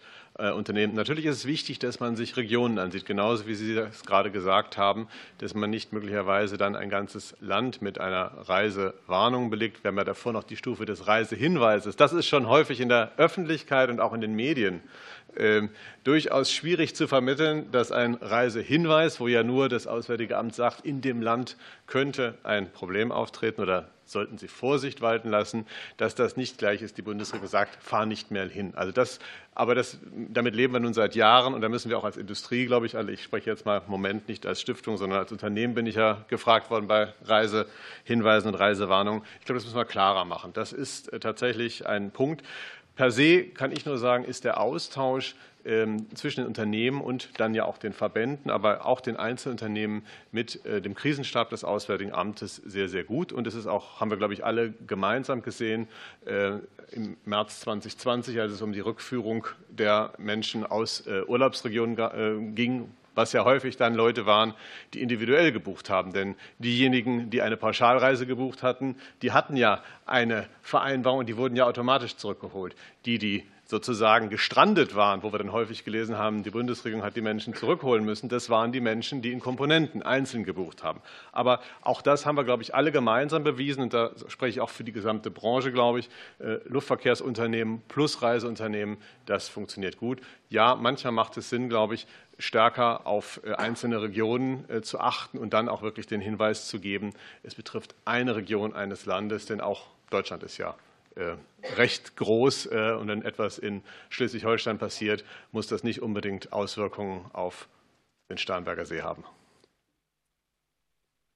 Das war die erste Frage, Herr Hoffmann. Die zweite Frage, jetzt muss ich sagen, habe ich mich so in Rage geredet. Marokko. Marokko. Ja, grundsätzlich ist natürlich die Vielfalt entscheidend. Also wir, wir stehen ja für, für natürlich traditionell, klassisch als Unternehmen für, ich nenne es jetzt mal Sun and Beach. Das ist gekommen historisch äh, in den 50er Jahren nach dem Krieg, als der ich nenne es mal reichere Norden Europas, der schon wieder zu Wohlstand gekommen war, äh, mit kälterem Wetter und mit Regen, äh, dann in den Süden Europas gekommen ist. Und eben sind ja auch schon von Ihnen gerade in Ihrer äh, Einführung auch die Hinweise gekommen. Äh, der Tourismus hat viel zur Wohlstandsentwicklung im Süden Europas beigetragen. Der Tourismus hat viel ja auch durchaus, wenn man an Spanien denkt, denn da ist ein Mittelstand entstanden mit Hoteliers, auch zur Demokratisierung beigetragen. Ähm, und natürlich der Austausch, der Dialog der Kulturen ist insgesamt ein Thema, wo einfach, glaube ich, die Bereitschaft, sich mit anderen Kulturen auseinanderzusetzen, äh, andere Kulturen zu verstehen, auch Unterschiede zu kennen und deswegen sie zu akzeptieren, äh, glaube ich, einen enormen Faktor bildet. In der Breite ist der Tourismus, glaube ich, äh, in der Entwicklung, dass man sagen kann, das eine Segment ist der sogenannte Sun and Beach ähm, Urlaub, aber Marokko haben Sie als Beispiel jetzt ja angesprochen. Natürlich spielen da genauso die Ausflüge ins Atlasgebirge oder in andere Regionen eine Rolle. Ich glaube, wir kommen insgesamt zu einem, einem Thema, das die Menschen mehr erleben wollen, also dass wir wegkommen vom Besitzen, dass wir mehr zu Erlebnissen kommen, den Moment einfangen. Das ist, glaube ich, auch ein Generationenthema. Ich zähle mich jetzt schon zu der Generation, wo man noch irgendwie ein Auto brauchte und eine Wohnung gekauft hat. Ich glaube, die Generation danach teilt, sie shared, das erleben wir in allen Teilen der Ökonomie. Und da geht es eben auch darum, glaube ich, mehr Erlebnisse zu haben, als letztendlich ähm, dann den Besitz zu haben. Deswegen glaube ich, die Vielfalt der Reisen ist wichtig, Städtetourismus, Erlebnistourismus und ganz, ganz stark eben aber auch das Thema Kulturtourismus. Ich glaube, das wird sich alles ergänzen. Aber es ist sicherlich so, dass eine Generation jetzt auch heranwächst, wo man sagen muss, dass das Thema Sun and Beach äh, ein Aspekt ist, aber äh, es gibt eben ganz, ganz vielfältige Formen und das unterstützen wir ja auch als, alle, als Industrie, weil das, glaube ich, das Reisen ausmacht, äh, die Erholung und das Erleben.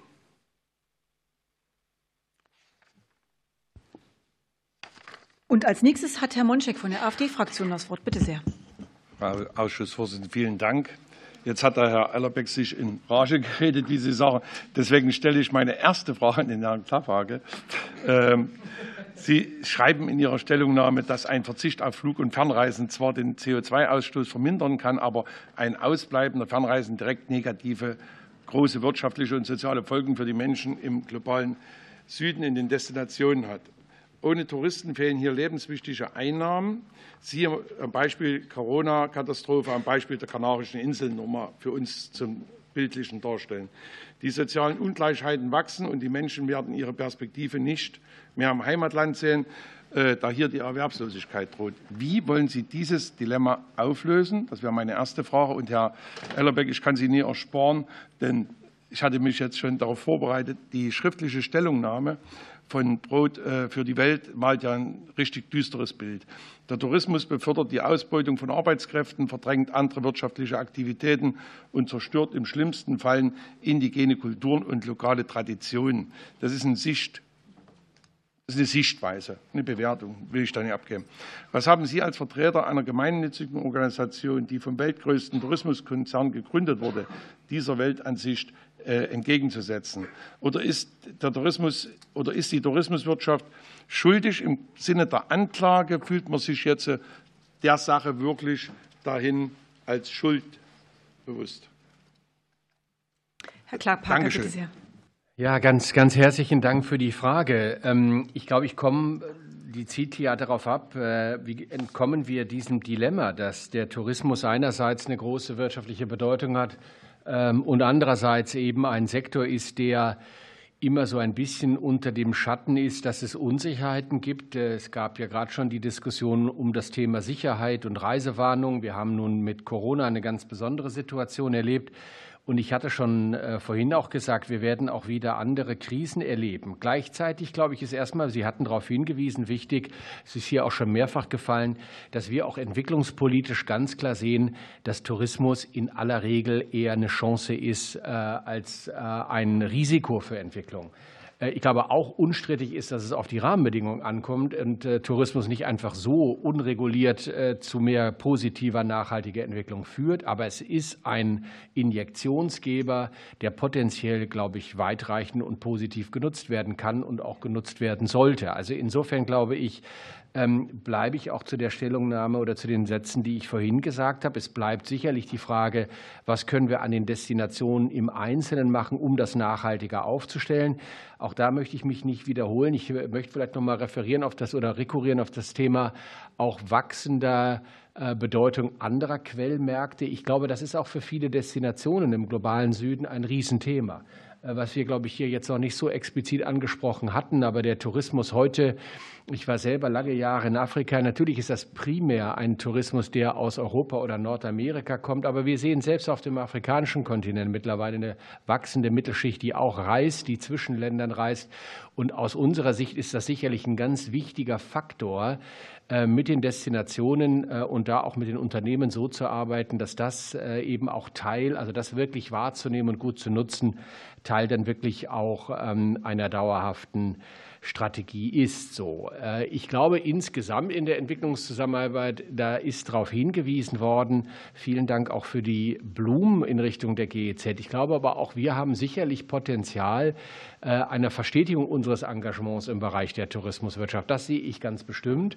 Ähm, ich glaube, wir haben die Situation, dass wir teilweise eben in der Tat in einzelnen Projekten arbeiten und, glaube ich, ganz gut demonstrieren können, was geht.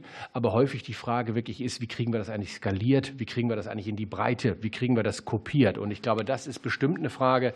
Der Branchendialog, glaube ich, wird sich mit der Frage weiter auseinandersetzen und wir uns sicherlich auch. Wir bemühen uns technisch, das Thema Tourismus auch in anderen fachlichen Programmen stärker unterzubringen. Beispiel Landwirtschaft, wenn wir ländliche Regionen fördern, auch hier expliziter auf das touristische Potenzial zu setzen. Ein anderer Bereich, wo wir schon sehr aktiv ist, ist rund um das Thema Naturschutz, Biodiversität.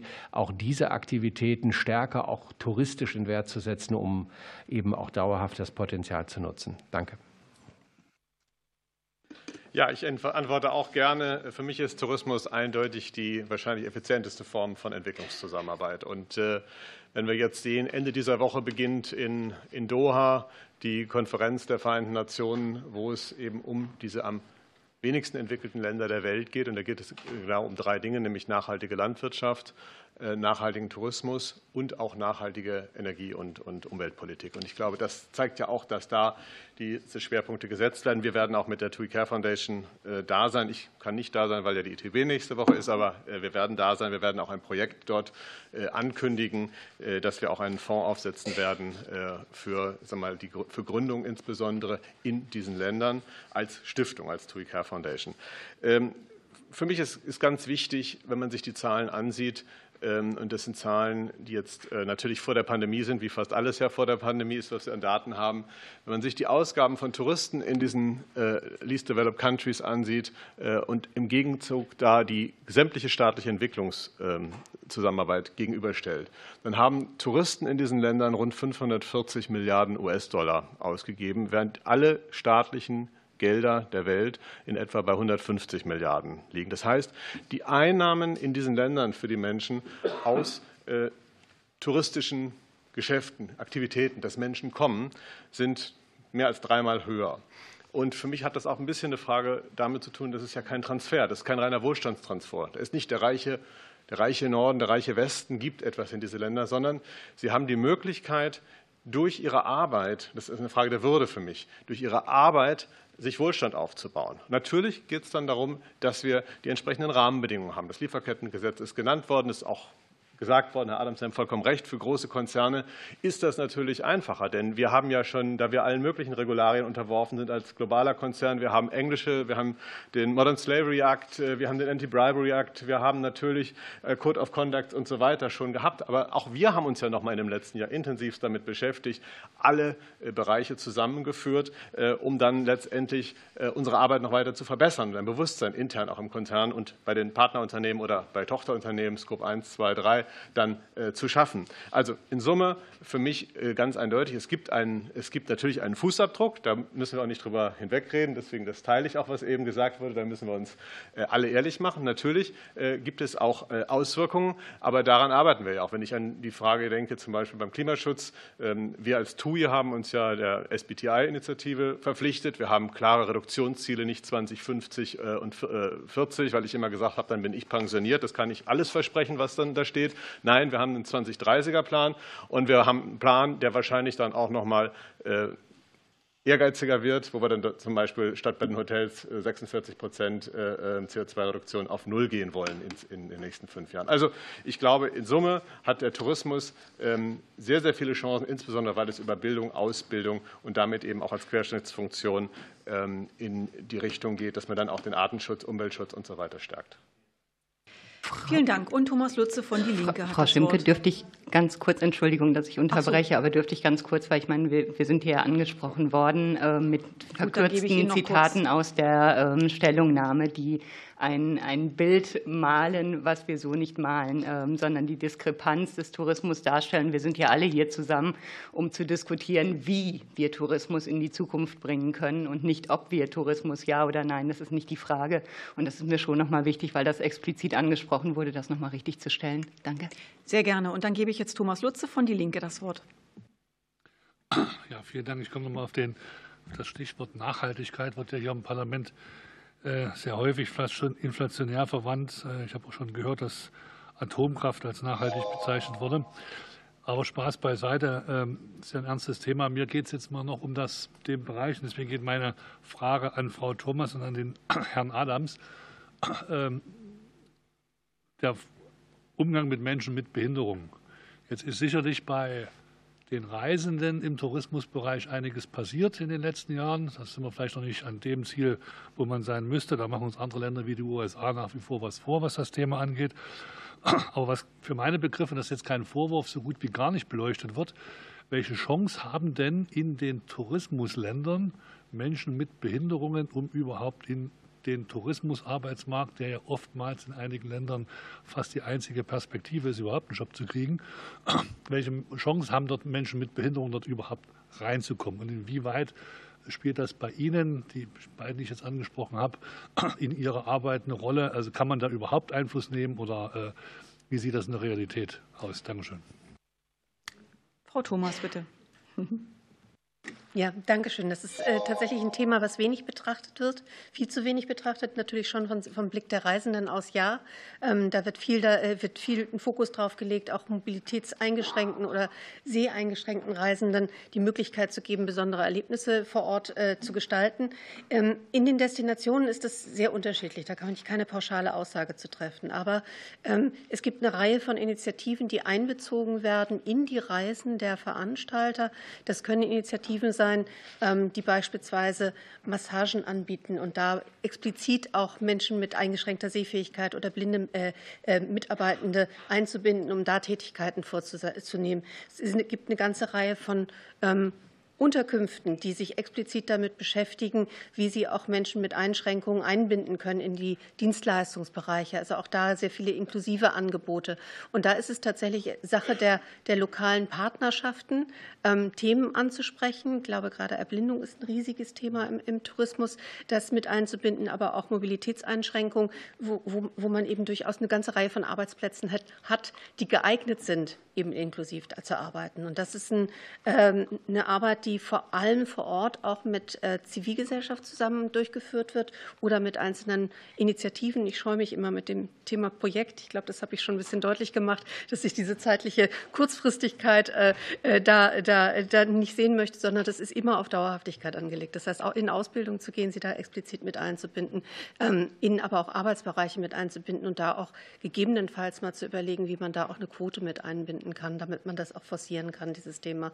Denn es gibt auch Länder, wo es eine ganze Reihe von Versehrten gibt aus verschiedenen Gründen, aus, aus äh, ähm, Bürgerkriegsbereichen, wo man eben jetzt auch noch mal gezielt hinschauen kann, dass eine örtliche Lage eben ähm, explizit dazu führt, dass es einen großen Anteil von Menschen mit Einschränkungen gibt und da eben gezielt auch der Tourismusentwicklung hin, mit zusammen, in der Zusammenarbeit mit der Entwicklungszusammenarbeit auch da ähm, äh, entsprechende Grundlagen zu schaffen, entsprechende Einbindung zu ermöglichen.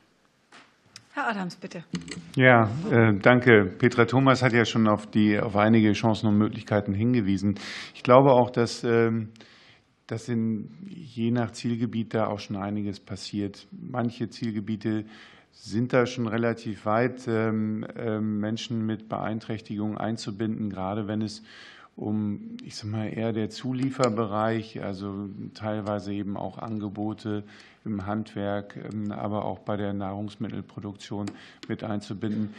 Ich glaube, für uns ist wichtig, was wir mitnehmen müssen und woran wir arbeiten müssen, eben genau diese Chancen und diese Möglichkeiten noch mal verstärkt aufzuzeigen, vielleicht auch noch mal deutlicher darauf hinzuweisen, wo es schon sehr gute Kooperationen und Einbindungsmöglichkeiten gibt und vielleicht auch zu zeigen, wie vielleicht auch Infrastruktur zur zur Qualifizierung von, von Menschen mit Beeinträchtigung ähm, aufgebaut werden kann. Und ähm, ich glaube, da sind wir noch am Anfang. Es gibt schon einige Positivbeispiele, aber ähm, der Weg ist noch weit. Aber es ist an uns, genau da anzusetzen und daran zu arbeiten. Danke. Ja, vielen Dank. So, damit kommen wir in die dritte Runde und ich gebe jetzt jeder Fraktion noch die Möglichkeit, eine Frage zu stellen. Wir beginnen mit der SPD. Frau Yüksel hat das Wort. Ja, vielen Dank, Frau Vorsitzende. Da es nur eine Frage ist, würde ich das gerne an meinen Kollegen abgeben und mich ganz herzlich bei den Sachverständigen bedanken. Besten Dank. Ähm, bei mir in der Frage geht es um das Thema Siegel. Ich habe in Vorbereitung dieser Sitzung, dieser Anhörung mal mein Handy in die Hand genommen und nach Siegeln geschaut und musste feststellen, dass es mehr äh, Siegel gibt als im Bereich Bio und nachhaltigen Lebensmitteln. Das fand ich schon äh, ziemlich erschreckend. Also ich glaube für die Werbeindustrie gut, weil äh, viele Siegel erstellt wurden, aber für den Consumer, der, der am Ende des Tages die Reise buchen soll, doch ziemlich unübersichtlich.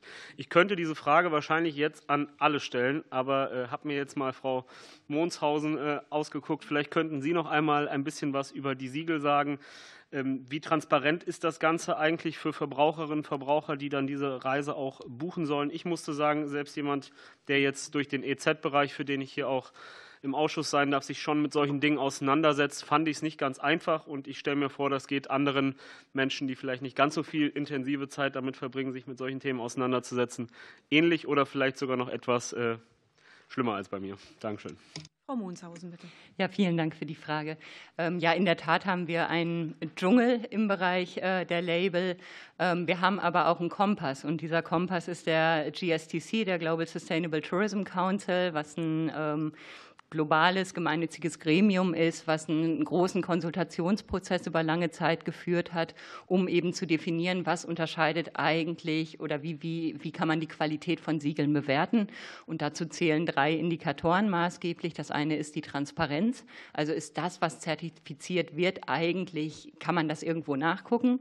Das zweite ist unabhängige Überprüfung. Geht jemand wirklich zu dem Unternehmen hin oder glaubt man das, was die sagen? Und das dritte ist, umfasst es tatsächlich die gesamte Nachhaltigkeit, also den ökologischen, den sozialen, den ökonomischen und im Tourismus ja auch sehr wichtig, den kulturellen Bereich. Ähm, danach kann man Siegel tatsächlich bewerten. Wir bringen jetzt gerade zu ITB den äh, Wegweiser durch den Label-Dschungel neu raus, bei dem wir quasi 24 von den 200 global existierenden Siegeln ähm, nochmal dezidiert vorstellen, die genau diese Kriterien eben erfüllen.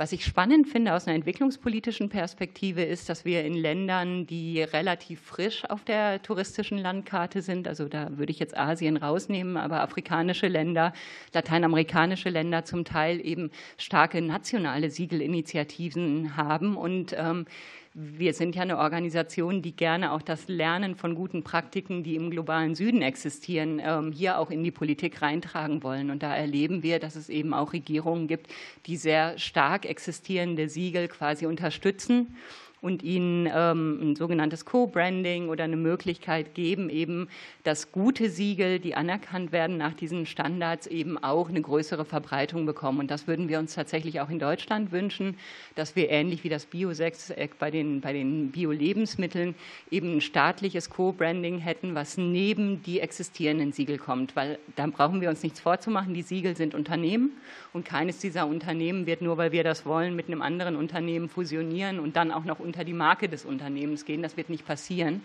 Von daher brauchen wir einen anderen Incentive und der kann so ein Co-Branding darstellen. Damit wird man eine kritische Masse bekommen, weil die äh, Reisenden, ähm, die Touristinnen und Touristen mehr Vertrauen in die Siegel hätten die ja notwendig ist. Und wir hätten auf der anderen Seite eben auch ein Incentive für die Unternehmen, diesen Weg zu gehen, weil sie damit eben hoffen können, eben auch eine bessere Verbreitung ihrer Produkte zu bekommen. Vielen Dank. Und Michael Dohn von der CDU-CSU-Fraktion stellt die nächste Frage. Ja, vielen Dank, Frau Vorsitzende. Ich wollte noch mal den Herrn Ellerbeck in seiner zweiten Funktion äh, TUI Konzern, jetzt nicht TUI Stiftung, ansprechen. Und zwar gerade noch mal, vielleicht können Sie das so schildern, wie Sie das überhaupt hinbekommen. Jetzt ist die TUI ja einer der größten Player weltweit im Tourismus.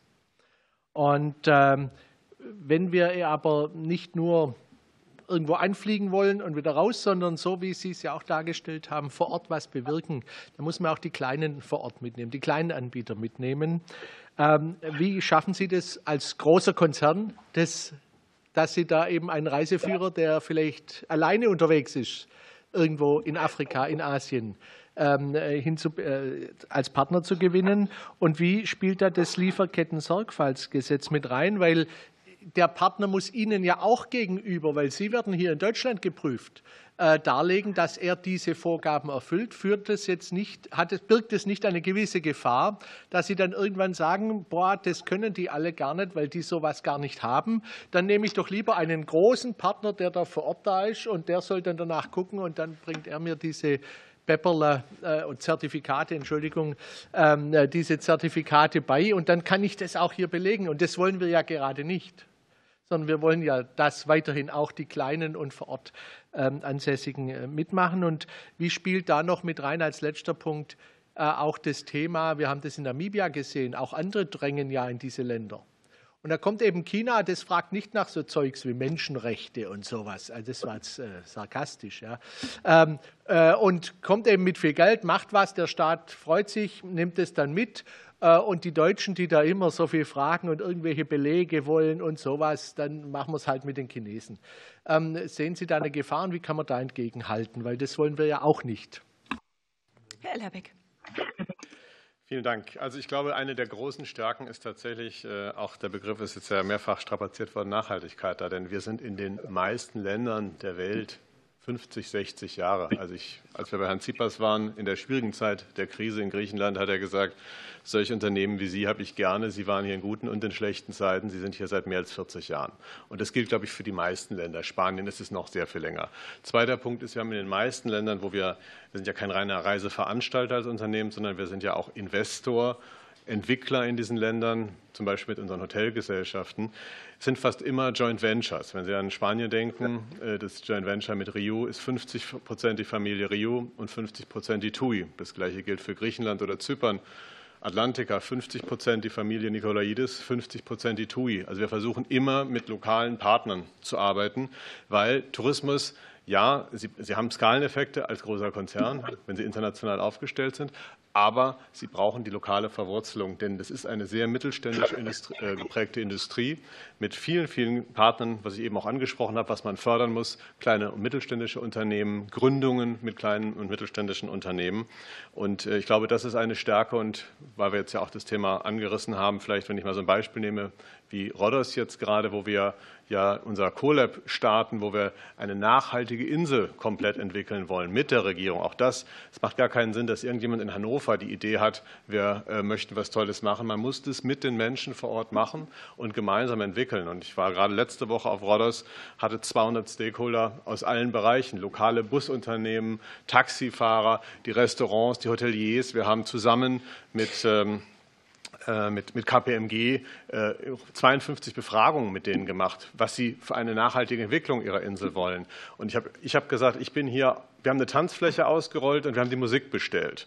Das Ganze funktioniert hier aber nur, wenn alle auf die Tanzfläche gehen. Wenn wir eine tolle Idee haben und ihr wollt es nicht machen, wenn ihr nicht unterstützt, wenn ihr keine Ladeinfrastruktur baut, wenn ihr nicht dafür sorgt, dass die äh, Mietwagen auf der Insel dann elektrisch sind, denn wenn es nicht auf einer Insel geht, wo soll es denn dann gehen? Ja, also auf einer Insel kriegt man das relativ schnell hin, wenn man das möchte. Aber es müssen alle zusammen an den Tisch kommen und alle müssen diesen, diesen Weg gemeinsam gehen. Und das ist eigentlich, glaube ich, die Stärke, äh, warum wir in diesen Ländern so sind ähm, und warum wir auch möglicherweise äh, auch vielleicht einen Vorteil haben gegenüber Unternehmen, Sie haben gerade China angesprochen, aus, aus Ländern, die reinkommen. Das sehen wir auch übrigens bei Fluggesellschaften sehr oft an deutschen Flughäfen. Da kommt eine Fluggesellschaft rein, ein Jahr, zwei Jahre, und dann ist sie wieder draußen. Äh, ich glaube, dieser nachhaltige Aspekt, das wird insbesondere in den Ländern in Südeuropa, wo wir nun sehr, sehr stark sind, aber auch in den Ländern, die wir gemeinsam mit entwickelt haben, Kapverden als Beispiel während der Pandemie. Die Kapverden hatten, hatten keine Beatmungsgeräte. Die haben sich an uns gewandt und wir haben den Kontakt zu Träger hergestellt. Also da ist ein enormes Vertrauen auch in die großen Unternehmen. Deswegen möchte ich schon deutlich machen, ja, es sind die großen Konzerne, aber es ist eine sehr, sehr partnerschaftliche Zusammenarbeit, denn man muss wissen, ohne die Menschen vor Ort und ohne die Unternehmen vor Ort wird es nicht funktionieren. Und wollen wir es auch nicht haben. Vielen Dank. Hat denn Bündnis 90 Die Grüne noch eine Frage? Ja, Frau Orte, bitte sehr. Ja, eigentlich würde ich ganz gerne tatsächlich von Frau Monshausen hören, was sie denn zu der Frage, die gerade Herr Dont vorgetragen hat, ähm, die äh, hier an Herrn Ellerbeck äh, gerichtet war, ähm, sagen würde. Weil äh, genau ja diese Frage, was haben denn Lieferkettengesetze eigentlich eben unser Anspruch, Lieferkettengesetze noch ausweiten und noch dafür sorgen, dass mehr ähm, Reisen unter einer Überschrift Lieferkettengesetz auch mit betrachtet werden. Was hat das denn für Auswirkungen für kleine Unternehmen dann in den Destinationen? Bitte sehr, Frau Monshausen.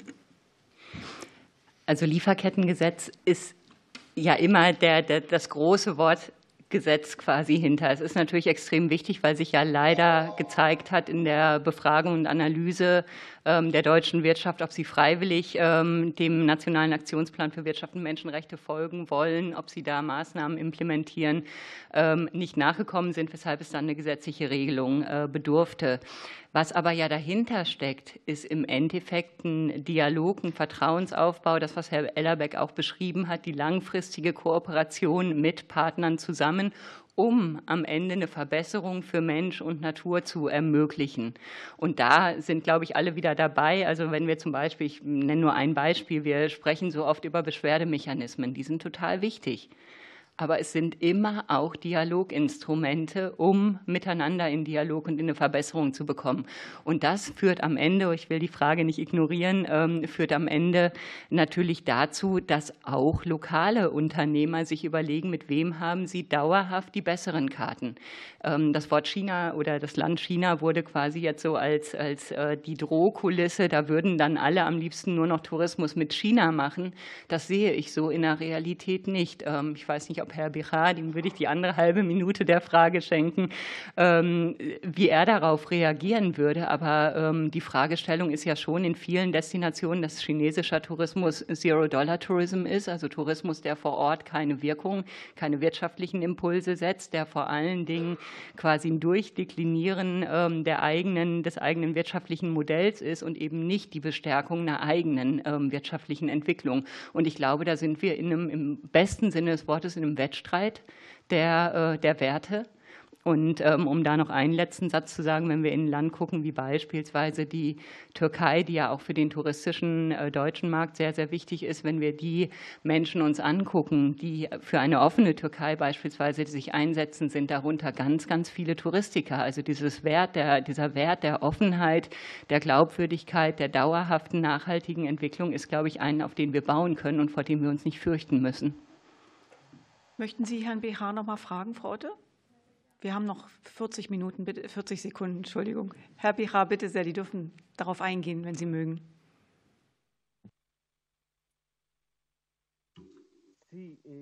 Ja, also ich glaube, als erstes muss man verstehen, dass äh, Tourismus ist Teil einer, dieser, einer territorialen, einer integralen territorialen Entwicklung. Und zweitens äh, müssen wir natürlich auch in neue Paradigmen nennen, was äh, die touristischen Modelle anbelangt, zum Beispiel in Cusco äh, die lokalen Modelle, die lokalen Ansätze und von da zu den globalen Ansätzen und was man durch diese Maßnahmen eben schaffen kann, diese Verpflichtungen, diese neue Art, äh, den äh, gemeinschaftsbasierten Tourismus, den ländlichen äh, Tourismus zu sehen, welches auf gemeinsame Abkommen äh, der Respektierung der Natur und des Umfeldes gründet. Äh, was die Politik anbelangt, natürlich, äh, die aufgrund dieser Notwendigkeit gemacht wird, also nicht aus, um den Unternehmen recht zu tun, sondern für die lokalen Menschen.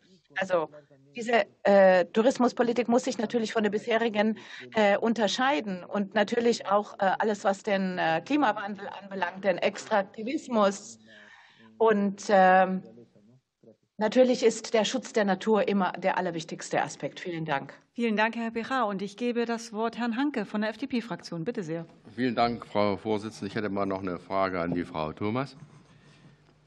Sie schildern Eigeninitiativen kleiner, mittlerer Veranstalter, die in ihren Zielgebieten mit den Partnern vor Ort de facto Entwicklungshilfe betreiben. Dabei kritisieren Sie bestehende Public-Private Partnerships-Programme die es KMU erst mit 100.000 Euro Einstiegskapital möglich machen, in Umsatzvorhaben eingebunden zu werden. Wie könnte aus Ihrer Sicht hier sinnvoller vorgegangen werden und was wäre dafür politisch vonnöten? Wie könnten bessere Förderprogramme für die KMUs aussehen, sowohl inhaltlich als auch finanziell? Danke. Ja, herzlichen Dank für die Frage. Das ist eine, sehr wichtige Frage, weil bislang ähm, kleine und mittelständische Unternehmen quasi mehr oder weniger ausgeschlossen sind durch die bestehenden Instrumente. Es gibt eine Mindesteigenbeteiligung, wenn man in ein Förderprojekt mit einsteigen möchte, von 100.000 Euro. Es erklärt sich, dass ein kleines Unternehmen die nicht per se so auf den Tisch legen kann und deshalb auch keine Förderanträge schreibt, die übrigens dasselbe, das, das zweite Problem dieser Antragsgeschichte sind. Die Förderanträge sind oft eine Geheimwissenschaft für sich. Das kennen wir alle, wenn wir mal einen EU-Antrag versuchen versucht haben zu schreiben. Ähm, das ist, ist für kleine und mittelständische Unternehmen überhaupt nicht leistbar. Da ist niemand, der Experte oder Expertin ist innerhalb des Teams, der diese Anträge schreiben kann. Das heißt, wir brauchen niederschwelligere Programme, wo KMU gemeinsam mit anderen, es geht ja um Bausteine, wir reden ja über eine Gesamtentwicklung in der Region, wo einzelne Maßnahmen gemeinsam gedacht werden können, auf dasselbe Ziel, nämlich eine Regionalentwicklung einzahlen können. Und da können KMU, das haben wir jetzt mehrfach gehört, weil gerade auch in den Destinationen ähm, die Wirtschaft ja so kleinteilig organisiert ist, da können KMU, wenn sie gebündelt werden und koordiniert werden durch eine Entwicklungszusammenarbeit, eben ihren Beitrag leisten und mit eingebunden werden, ohne dass sie eigene große Antragsformulare ausfüllen müssen, sondern in so gemeinsamen entweder über den Branchendialog oder über den Roundtable Human Rights in Tourism. Wir haben ja einige gute Initiativen im Tourismus, die hier schon bündelnd tätig werden, aber da braucht die Entwicklungszusammenarbeit tatsächlich noch neue Instrumente, das noch besser mit, mit, mitzudenken und die kleinen Unternehmen, den kleinen Unternehmen auch Chancen zu geben, all ihr Know-how und all ihre Erfahrung, die sie ja schon haben, weil sie sehr intensiv vor Ort mit den Partnern aktiv werden, das mit einzubinden und das sich auch zunutze zu machen. Und als nächstes darf Mike Monschik von der AfD-Fraktion noch eine Frage stellen. Also wir würden, wir haben ja ganz viel Inhaltliches schon gehört. Ich möchte mich ausdrücklich nochmal bedanken für Ihr persönliches Erscheinen heute hier und würden in der dritten Fragerunde auf die Frage verzichten. Vielen Dank. Und dann gucke ich rüber zu Thomas Lutze von Die Linke. Haben Sie noch eine Frage? Einfach eine ganz kurze. Ich würde die Frage nochmal aufstrafen mit den, mit den Logos, äh, die der Kollege von der SPD gestellt hat. Und da ginge meine Frage an die Bundesregierung, ob das nicht ein ähm, ein Anlass wäre, hier mal drauf zu gehen. Es gibt ja schließlich auch in anderen wirtschaftlichen Bereichen letztendlich auch staatliche Logos, die sowas wie einen Rahmen festlegen. Denn ich glaube, wenn das wirklich wahr ist, dass es hier eine inflationäre Verwendung von Logos gibt, dann hilft viel nicht immer viel. Aber da könnte ja vielleicht die Bundesregierung an dieser Stelle eingreifen und sagen, wir bieten ein Logo, wo zumindest Mindeststandards festgelegt sind. Wir haben einen weiteren Sachverständigen, Herr Janitschek, bitte sehr. Das kann ich jetzt ja nur spontan beantworten, ähm, aber ich würde immer sagen, dass es bei Labels, und darum geht es ja, darauf ankommt, dass sie nachvollziehbar sind, dass sie wiederholt geprüft werden und dass sie einen wirksamen Impact haben und dass wir dazu im Gespräch sein möchten und sein werden und dass auch auf der ITB zum Beispiel ein Thema sein muss. Das ist so und ich habe mir auch vorgenommen, ich fand das jetzt eine sehr gute Runde hier, die ich auch sehr wertschätzend für mich mitnehme, dass da auch noch Nachfolgegespräche stattfinden. Danke. In der Tat, Herr Janicek, diese Auffassung teile ich tatsächlich auch. Ich äh, möchte mich ganz herzlich bedanken, liebe Kolleginnen und Kollegen. Zunächst einmal bei unserer Dolmetscherin. Ich glaube, es war eine Frau, wenn ich es richtig gehört habe, bei unserer Dolmetscherin, die hier so tatkräftig geholfen hat, ähm, ja, dass wir uns alle verstehen. Ich bedanke mich ganz herzlich bei unseren Sachverständigen, die hier heute ähm, in Präsenz vor Ort anwesend sind, für ihre Informationen, für die Diskussionsbereitschaft. Ich bedanke mich auch bei den Kolleginnen und Kollegen aus dem Ausschuss für wirtschaftliche Zusammenarbeit Zusammenarbeit und Entwicklung. Das war eine sehr bereichernde Runde, die wir heute hatten, auch dank Ihrer Teilnahme. Das sollten wir unbedingt mal wiederholen, liebe Kolleginnen und Kollegen. Und ansonsten Ansonsten bedanke ich mich natürlich für die disziplinierte Einhaltung der Zeit. Ähm, wir sind weit, äh, äh, diese Runde hier hat heute weit meine, meine zeitlichen Erwartungen übertroffen. Und insofern vielen Dank auch dafür. Wir machen fünf Minuten Pause, damit die Technik sich abstöpseln kann und Sie ähm, den Raum verlassen können und starten danach dann weiter mit unserer nicht öffentlichen Ausschusssitzung. Vielen Dank.